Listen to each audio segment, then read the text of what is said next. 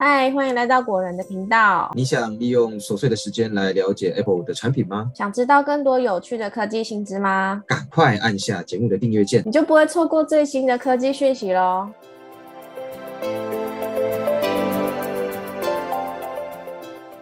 嗨，我是 Silver，我是 Robert。苹果在 iPhone 十四 Pro 跟 Pro Max 的锁定荧幕上面加入了永远显示的功能，也就是我们在 Apple Watch 上面所提到的 AOD 随显荧幕。那完整的英文就是 Always on Display。今天呢，就要跟大家聊聊关于 iPhone 十四 Pro 跟 Pro Max 锁定画面上的这个随显荧幕，这个功能呢好用吗？要怎么开启设定？有兴趣的朋友欢迎继续听下去哦。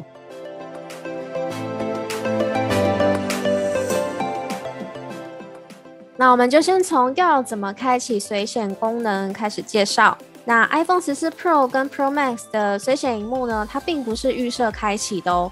所以在拿到手机的时候呢，大家可以到设定，然后点选荧幕显示与亮度，然后把永远显示这个功能打开。这样子呢，只要在待机的情况下，锁定画面就会变暗，但依然会显示时间跟位置资讯。应该有不少朋友想知道，说随行功能好用吗？会不会很耗电哦？那果仁编辑在实测后分享几个心得给听众朋友。第一个是看时间非常方便，因为锁定画面上的时间字体大小啊很大，如果你把手机放在桌子角落，那随意抬个头就可以看到了。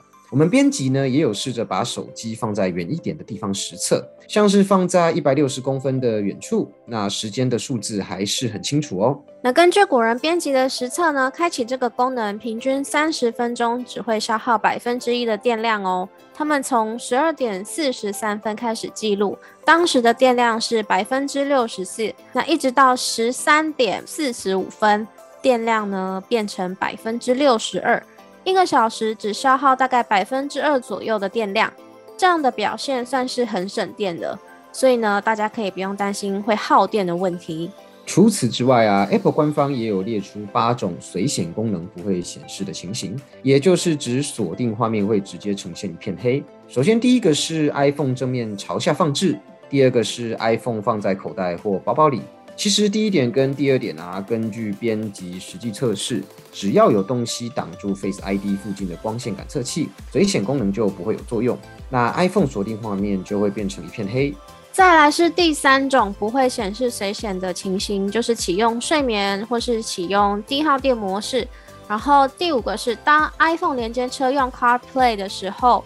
或者是跟 Mac 正在使用相机接续互通功能的时候，也不会显示随显。然后第七个是 iPhone 一段时间没有被使用，或者是佩戴 Apple Watch 而且离开 iPhone 附近的时候呢，也都不会显示随显哦。好的，那以上就是关于 iPhone 十四 Pro 跟 Pro Max 的随显功能介绍。目前听起来呢，抬头就可以看时间，是真的还蛮方便的啦。那你觉得电子表跟随选功能哪个方便？我自己觉得是都有用处啦。比如说我在跟客户开会的时候啊，不好意思看手表嘛，因为就是怕客户以为我在赶时间，那我就可以把手机摆在桌上，那我随时就可以知道时间了。那但是如果在开车或是骑机车的时候啊，电子表相对来说就比较方便了。